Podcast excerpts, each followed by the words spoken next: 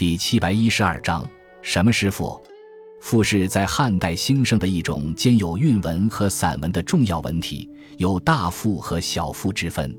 大赋多写宫廷的盛况和帝王的生活，小赋多数是抒情作品。赋这种文体出现在战国时期，儒学大师荀子曾作《赋篇》，这意味着赋作为独立文体开始出现。此后，屈原。宋玉等人以这样的文体进行文学创作，后人把他们的作品称之为屈原赋或宋玉赋。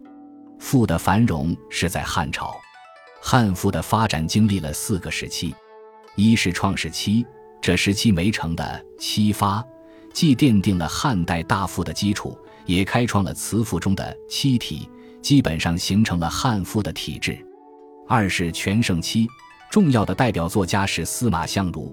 其主要代表作有《子虚赋》《上林赋》。此外，东方朔、梅高等人的成就也突出。这时期汉赋的基本形式和格调已经确立。三是模拟期，重要的代表作家有班固，其代表作《京都赋》。此外，还有杨雄等。这一时期的体制和风格有所变化，反映社会黑暗、讥讽时事、抒情咏物的短篇小赋开始兴起。四是转变期，小赋盛行。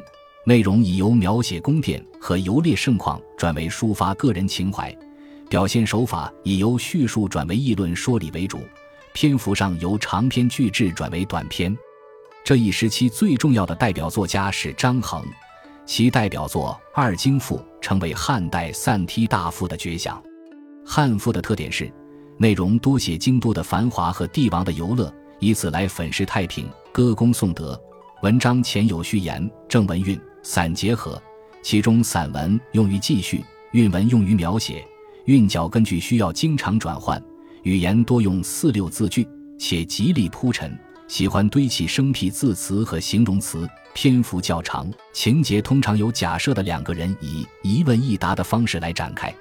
汉赋，尤其是大赋，尽管在内容和艺术有着许多缺点，但仍然在文学史上有着一定的地位。